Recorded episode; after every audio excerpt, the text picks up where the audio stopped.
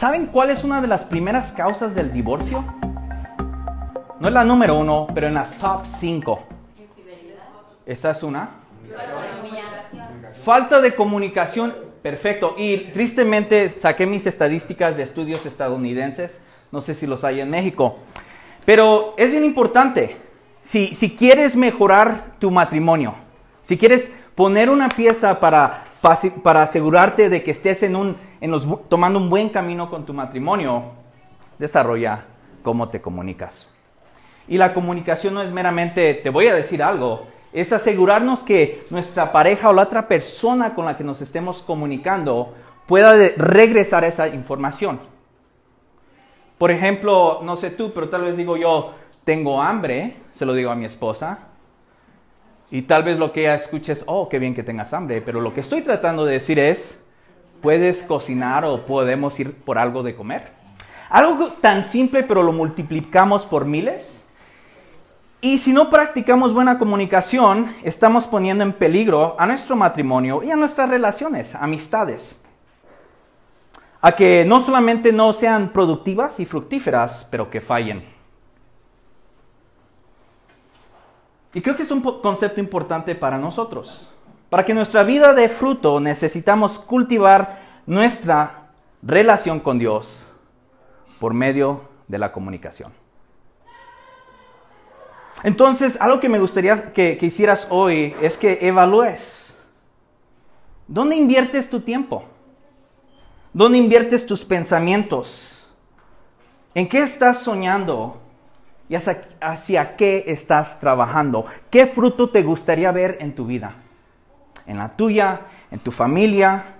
¿En tu ámbito laboral? Porque es posible que estemos cultivando algo temporal. O es posible que estemos cultivando algo que vaya a dar frutos podridos. Y me gustaría, si hay una cosa que tomes hoy de esto, es que entiendas que Dios anhela que vivas una vida que produzca fruto. Él está invertido en tu vida y mi vida para que no solamente seamos salvados, sino que vivamos una vida hoy que lo refleje a Él. Y cuando hagas eso, cuando yo haga eso, nuestra vida va a tener propósito y va a dar fruto eterno. Pero deberíamos de preguntarnos cómo cultivar nuestra relación con Dios. Y para contestar esta pregunta me gustaría entrar a la segunda carta de Pedro, como ya les mencioné, del versículo 3 al 8. Y hay tres cosas, tres cosas que puedes hacer hoy en día para cultivar tu vida para la gloria de Dios. Y la primera cosa es, se oye súper simple, pero tenemos que conocer a Dios. Creo que si le preguntas a la mayoría de las personas, por lo menos en México, son muy pocas que negarían la existencia de un Dios. ¿Crees en Dios? Sí. Pero si comenzamos a preguntar un poquito más, vamos a darnos cuenta tal vez que este Dios sea un Dios diferente al de la Biblia. O tal vez si le preguntes a alguien, ¿qué también conoces a tu amigo, a tu esposo a tu esposa? Contestemos ciertas cosas.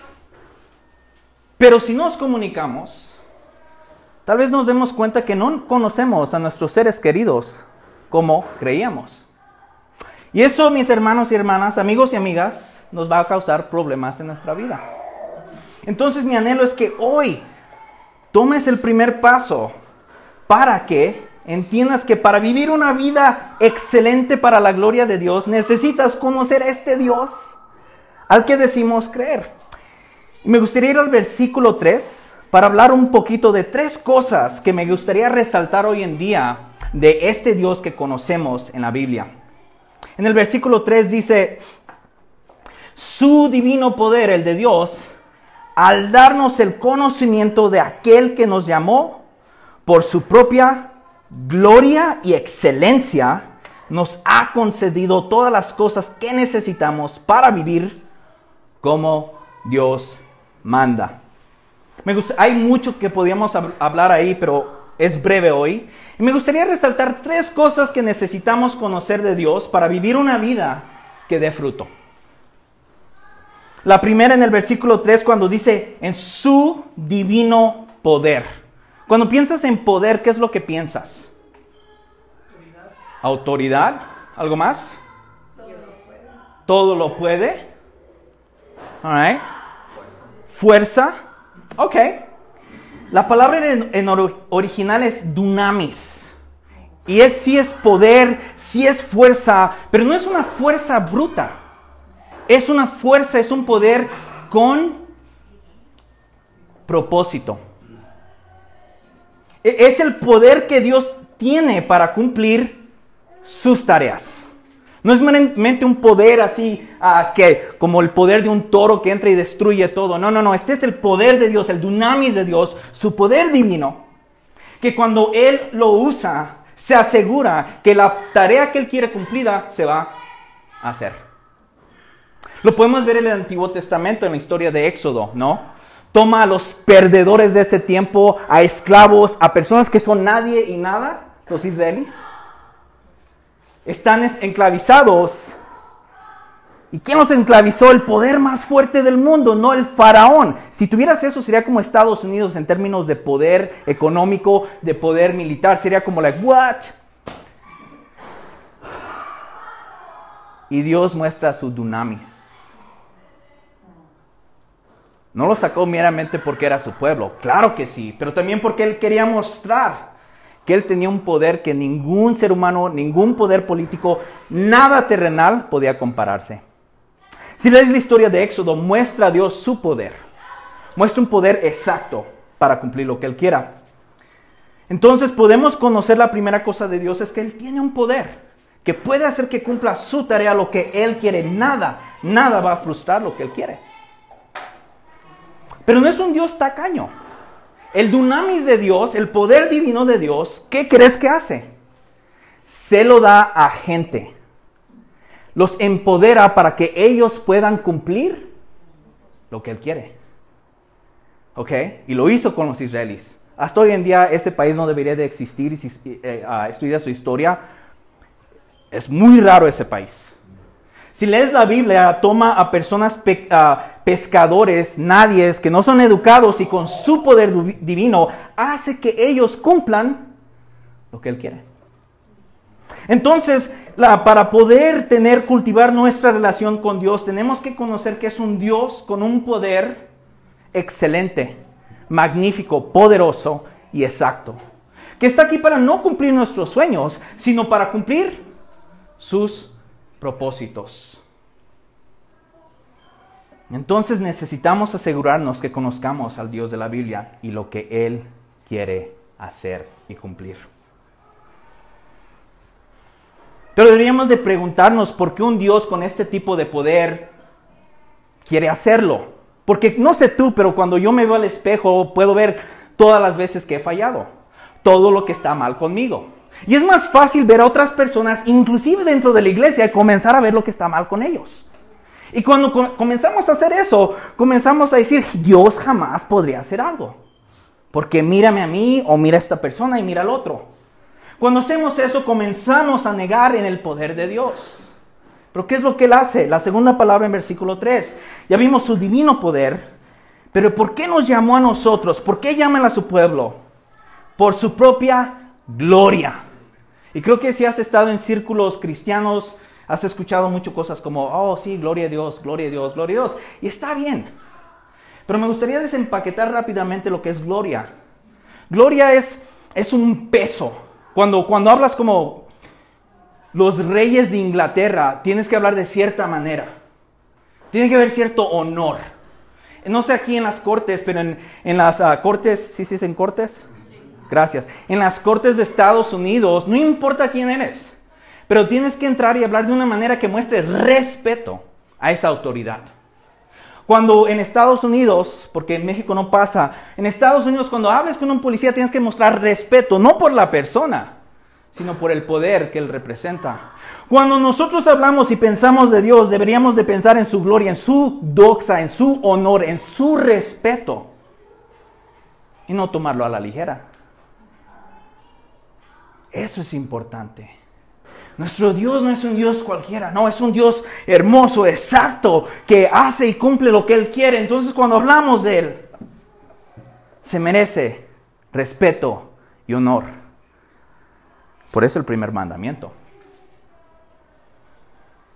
Tal vez deberías de preguntarte cómo se ve ese Dios. Los evangelios nos muestran a ese Dios, Jesús.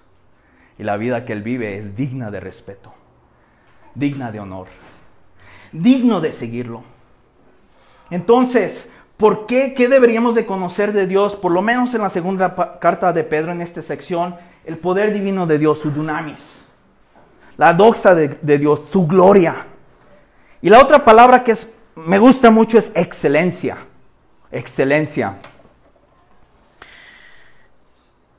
Ah, este, bueno, estaba pensando en esto, pero una cultura que muestra excelencia en muchas áreas es la japonesa.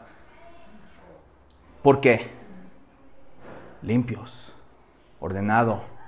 Todo lo que hace, los, los paquetes, las formas, como invierten su tiempo, muestra excelencia, muestra calidad.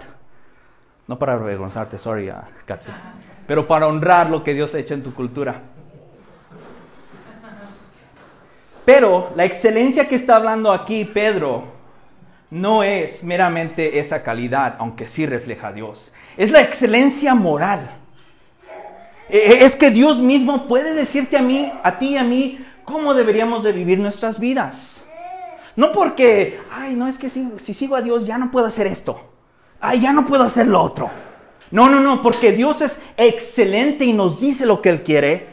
Y Él puede decirte a ti y a mí la mejor manera de vivir nuestras vidas. Una vida que tenga excelencia moral, excelencia que lo refleje a Él. Una vida que cuando las personas vean tu matrimonio lejos de perfecto, pero les, te estás esforzando, van a decir, ¿dónde sacan eso? Y ahí es, aunque no lo digamos, le damos la gloria a Dios. Le damos el peso y el honor que este Dios con su divino poder, su doxa, su gloria, su excelencia, se merece. Entonces, ¿cómo cultivar nuestra vida para la gloria de Dios? Conoce a Dios. Conoce a Dios. Dios se ha dado a revelar. Dios se comunica con nosotros por medio de su palabra, por medio de su comunidad, por medio de la creación revelada, para que no seamos como las parejas, los matrimonios que fallan porque no se comunican. No, Dios no deja ese, ese espacio para fallas. La segunda cosa que puedes hacer tú y yo hoy en día para conocer y cultivar nuestra vida para la gloria de Dios es conocer lo que Dios nos manda a hacer. Dios nos manda a hacer ciertas cosas. ¿Ok? Hay, unas expectativas y creo que si eres padre o madre aquí, siempre has tenido expectativas de tus hijos tienes anhelos, ¿no? Creo que todos aquí, cuando tenemos un baby, tenemos sueños y esperanzas de lo que ese bebé va a poder ser y cumplir. ¿Qué escuelas? ¿Qué van a hacer? ¿Con, con quién se deberían de casar? Todas estas cosas. ¿Y qué es lo que anhelamos? Lo mejor para ellos, ¿no? Entonces tenemos que entender esto, que el anhelo de Dios es lo mejor para nosotros porque Él es excelente y está lleno de gloria. So cada vez que escuches lo que Dios quiere de ti, te animo a que lo veas como no inventes, Dios quiere lo mejor para mí. Tal como un buen padre, una buena madre quieren eso para sus hijos. Si no, tal vez no has conocido al Dios de la Biblia. ¿Qué deberíamos de conocer? ¿Cuál es el anhelo de Dios para nosotros? Versículo 4 nos dice, uh, nos dice, nos ha concedido todas las cosas que necesitamos para vivir como Dios manda. No está caño, ya nos dio lo que necesitamos. Él no es el tipo de padre que te dice, arréglatelas. Él da todo lo necesario para que tú y yo cumplamos lo que Él quiere de nosotros. Creo que esto puede ser difícil para ti, para mí, si has experimentado relaciones donde, a ver cómo le haces. Échale tú ganas. Y si necesitas ayuda, uh, no puedes. ¿Y cómo lo cubrimos? Con orgullo, tratando más y más difícil, pero no es así como es Dios. Dios nos ha dado todo lo necesario para cumplir lo que Él quiere y mostrar lo que Él quiere. Puede ser difícil, especialmente para hombres aquí, que a una edad temprana fuimos abandonados y necesitamos arreglárnoslas por nosotros mismos. Tenemos que aceptar esa realidad. Tenemos que aceptar que nuestro pasado va a pintar como vemos a Dios. Pero no hay nada más que refleje a Dios y un hombre que sigue a Dios, que acepte su necesidad, que acepte que está débil y que necesita todo lo que Dios provee. Pero ¿qué es lo que quiere Dios de nosotros? Lo primero es quiere que, que escapemos la corrupción del mundo. Versículo 4. Que ustedes, luego de escapar de la corrupción que hay en el mundo, debido a los malos deseos. ¿Qué quiere este Dios de la Biblia que hoy llamamos Padre? Quiere lo mejor para nosotros. Escapemos la corrupción que hay en el mundo. El mundo está corrompido. Te va a llevar a hacer ciertas cosas. Deberías de preguntarme, ¿qué, cosas son esas? ¿Qué cosas nos van a, corromper? En Gálatas 5, versículo 19, déjenlo abro rápidamente, vemos una lista de cómo se ve esa corrupción. corrupción. Las obras de la naturaleza pecaminosa, o sea, la que está en el mundo, la que nos, nos hace corruptos, se conocen bien. Inmoralidad sexual, impureza y libertinaje, idolatría y brujería, odio, discordia, celos, arrebatos de ira, rivalidades, disensiones, sectarismos y envidia, borracheras, orgías y otras cosas parecidas. Dios no quiere nada de eso para ti, para mí. No necesitas escuchar una voz. Si has tomado una cerveza y te sientes como que vas a perder tu autocontrol o dominio propio, no necesitas que venga un ángel para decirte suficiente. Estás yendo en contra de lo que Dios quiere para ti. Si, estás mintiendo, no necesitas que un ángel te lo diga. Dios no quiere eso para ti. Y aquí es donde una vez más podemos ver como a Dios como ay, es que no quiere que me divierta, no quiera que, que, haga esto. Le diríamos eso a un doctor que nos dice, ¿sabes qué? Tu, no sé, tu nivel de azúcar o diabetes está muy alto, tal vez tengas que cambiar tu dieta. Le diríamos, ay, quieres arruinar mi vida. No quieres que yo me divierta. No, queremos que tengas una vida digna y buena, fructífera y larga. Eso es lo que Dios anhela de nosotros. Dios anhela lo mejor para nosotros. Entonces cada vez que vemos que Él nos dice, no hagas esto, pero haz esto, en vez de decir, ay, es que no, no me quiere arruinar la vida, decir, no inventes, Dios quiere lo mejor para mí. Una vez más, si no has tenido a alguien así tú en tu vida, que, te anime, que te, que te eche porras y ganas de adeveras, usualmente nuestros padres, va a ser difícil ver a Dios de esta manera.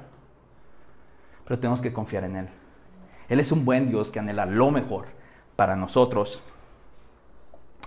So quiere que escapemos de ese tipo de cosas, de la corrupción del mundo, de los malos deseos, porque cada vez que hagas, practicas eso, no solamente te estás corrompiendo a ti mismo, pero vas a corrompir tu relación con tu cónyuge, con tus hijos, en tu trabajo, con tus amigos. Agarra esa lista de, de Gálatas 5:19 y piensa, si hago esto todos los días con los seres que según yo quiero, a los que tengo que respetar y honrar en mi trabajo, qué tipo de vida voy a tener. Tal vez funcione por unos cinco minutos, un año, dos años, pero a largo plazo es una vida que se pudre hoy y presente y en el futuro. Pero no es un Dios que nada más quiere, nos dice no hagas esto. Él quiere que hagamos lo correcto. Y también qué es lo que quiere en el mismo versículo 4, quiere que participemos en algo bien interesante. Dice, lleguen a tener parte en la naturaleza divina. Creo que podríamos hacer un estudio de años por eso. Pero quiero dar una advertencia aquí rápidamente. Hay iglesias que han tomado esto y dicen, oh, nosotros tenemos la naturaleza divina. ¿Qué quiere decir eso? Que nosotros reflejamos a Dios. Dios es nuestro Padre, nosotros somos sus hijos, somos juniors. Si Dios hace, nosotros hacemos. No, hay dos cualidades o dos grupos de cosas que podemos reflejar a Dios. La primera son, se llaman atributos incomunicables. Hay ciertas cosas que Dios no nos dio. Tú y yo no podemos hablar y que se, cree un, que se haga un universo, ¿o sí? Ok, yo no puedo decretar que mañana pierda, no sé, 30 kilos mágicamente yo. Yo no tengo ese poder. Yo, yo no puedo visualizar y hacer que salgan cosas que yo anhelo. Dios no nos dio esos atributos. ¿Ok? Pero ¿qué atributos nos dio? ¿Qué, qué, es lo que Él anhela de nosotros? Lo vemos ya para comenzar a aterrizar en el versículo 5 y es reflejar a Cristo mismo. Esa es la naturaleza que yo, yo y tú deberíamos de estar trabajando. ¿Qué es lo que anhela este buen Dios para nosotros? ¿Cuál es el, mejor propósito para nosotros? Versículo 5. Precisamente por eso, porque Dios anhela que ustedes tengan la naturaleza divina, y ahí viene el punto clave, esfuércense por añadir a su fe virtud, a su virtud entendimiento, al entendimiento dominio propio, al dominio propio constancia, a la constancia devoción a Dios, a la devoción a Dios afecto fraternal y al afecto fraternal amor. Muchas veces nos sentamos, no sé tú y yo, tal vez en la cama y pensando, ¿qué es lo que Dios quiere de mí? Muéstramelo, dímelo. Aquí está. Aquí está. E, esa cosa con la que estás batallando, si debes de mudarte o no de mudarte, e, eso ayuda que incremente tu virtud, tu fe. Hazlo. Si te va a llamar, si, si estás pensando en mal hablar de un hermano en la fe, eh, ¿eso te ayuda a crecer tu afecto fraternal? No, eso no lo hagamos. Dios nos ha dado la libertad en la vida de vivirla para su gloria pero nos ha dado los parámetros. Él no ha creado títeres, no ha creado robots, ha creado personas que lo reflejen en su gloria y nos da esa libertad. Si quieres saber la voluntad de Dios para tu vida es, no participes en las cosas que te van a llevar a podrir tu vida y tus relaciones, como vivimos en Gálatas, pero sí, échale ganas a esto. ¿Cómo puedo amar más a mis hermanos? No lo sé. cómo se vería eso? La, palabra virtud es arete una vez más, es esa excelencia de Dios. ¿Cómo, puedo ser moralmente excelente? Ok, pues tal vez mentir no, no te ayude con eso. Tal vez calumniar no te ayude con eso. Ahí está la voluntad de Dios. Entonces lo que vemos es un Dios que anhela que tengas también un entendimiento. Él no nos llama a fe a ciegas. Quiere que lo conozcas y que ah, conozcas su historia y lo que él ha hecho que seas constante, que tengas dominio propio. Si te duele el estómago y dices, me debería de comer otros dos tacos extra, no. Eso es lo que Dios anhela de ti, dominio propio. Cuando tengas ese dominio propio, se va a reflejar en tus relaciones, en tu trabajo, en tus ámbitos. Y entonces vas a comenzar a dar frutos, que es lo que Él anhela. Dice, los harán crecer en el conocimiento de nuestro Señor Jesucristo. Entonces ya para terminar, porque hoy tenemos, tenemos que hacer la presentación. Y esto es importante. En nuestro trasfondo cultural aquí en México, la mayoría de la religión, la religión dominante, ¿cómo es que Dios te ayuda? Le pides un favor, ¿no? Y tal vez haces una manda. Y ahorita estamos viendo las consecuencias de eso, ¿ok? Ah, la religión que más está creciendo en México y en Estados Unidos con latinos, números, rápido, es la, veneración a la Santa Muerte. ¿Por qué? Porque alguien puede decir, ok, yo sé, yo sé que esto no es moral, pero necesito que alguien me ayude. So voy a ir, voy a ir en contra de lo que Dios ya me dijo que no debería de hacer, pero ahora voy a pagarle a esta cosa. Pero también ese tipo de religión niega lo que Dios nos ha dado, que es esfuérzate, haz decisiones. Tienes que hacer una decisión para tener una vida que exalte a Dios. ¿Tu, matrimonio quieres que se mejore? Ah, esfuérzate. Ok, orar es muy bueno, orar es muy bueno, pero imagínense si digo, Dios, yo quiero tener un trabajo excelente, ah, quiero que, que me den una promoción, pero estoy llegando tarde todos los días. Ok, tal vez vaya a pedirle un favor a no sé quién. La vida cristiana nos llama a tomar responsabilidad a la luz de lo que conocemos de Dios y tomar pasos. Y cada vez que tú tomes paso y te esfuerces a hacer lo que Dios te ha dicho, vas a conocerlo más. Vas a ver ese fruto. Y si no me lo crees, Dios quería lo mejor para nosotros. Sabía que habíamos destruido nuestras vidas cuando nosotros nos volvimos reyes de nuestras vidas. Cuando le dimos la espalda. Cuando lastimamos y fuimos lastimados. Cuando avergonzamos y fuimos avergonzados.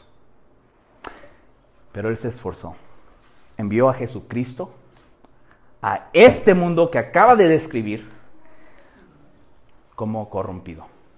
Y vino. Y fue humillado, escupido, traicionado, avergonzado, tratado como un vil criminal. Pero él no pecó.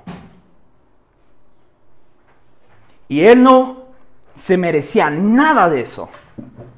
Tú y yo no lo merecíamos. Y él fue esa cruz. Se esforzó, Dios, deja que esta copa pase, si es posible. Pero que sea tu voluntad, no la mía. Nadie dijo que seguir la voluntad de Dios va a ser fácil y más si lo estás haciendo en tus propios esfuerzos. Pero vemos a Jesús que viéndote a ti y a mí perdidos, una vida podrida, sin frutos, murió por ti por mí. Pero no se quedó ahí la historia, sino resucitó por medio del Espíritu Santo, del poder divino de Dios. Y ahora te lo da a ti y a mí libremente, no gratis, porque Él pagó, Él se esforzó, pero nos los da a nosotros.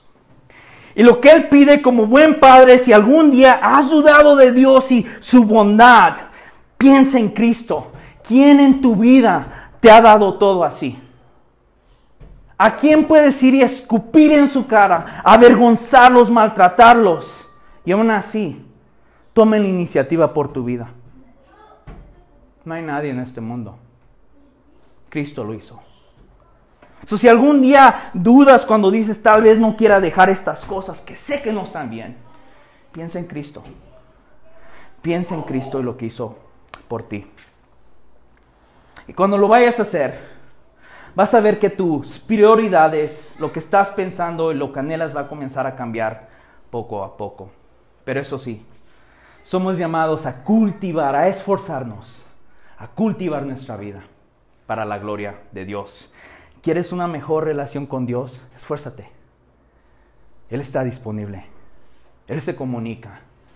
Pero tú también tienes que hacerlo. ¿Quieres una mejor relación en tu matrimonio? Esfuérzate. Refleja a Dios. Algo práctico, Santiago, la persona que más habla en el matrimonio, rápidos para callar, rápidos para escuchar y sumamente lentos para enojarnos. El enojo estadísticamente creo que dura como 12 horas en, los químicos que se salgan del, del cuerpo. Eso si te enojas por 12 horas, no estás en tu sano juicio, como diría mi madre. Dios anhela que tengas una vida fructífera. Podemos confiar que es bueno por lo que hizo en Cristo. Todo lo que hoy te esfuerces para ti mismo, todas las, las tranzas que has tenido que hacer, porque crees que has tenido que hacerlas, eso es temporal. Eso no sirve. Lo que, lo, que hagas en Cristo y por Cristo va a ser eterno. Y vas a participar en la en reflejar a Dios. Y ese es un legado que puedes dejar por generaciones aquí. Pero más que nada vas a ver a este Dios que tanto te ama que dio su vida por ti. Y lo que vas a poder mostrar, ese esfuerzo que dijiste, te creí. Y cada vez que yo quería actuar en la carne, te creí a ti más. Y va a haber alguna recompensa, pero eso es para 1 Corintios. Pero te animo que evalúes tu semana, tu tiempo y veas dónde estás invirtiendo, qué estás cultivando. Porque es bueno hacer cosas, pero al final del día tu relación con Dios es lo más, más importante. Oremos.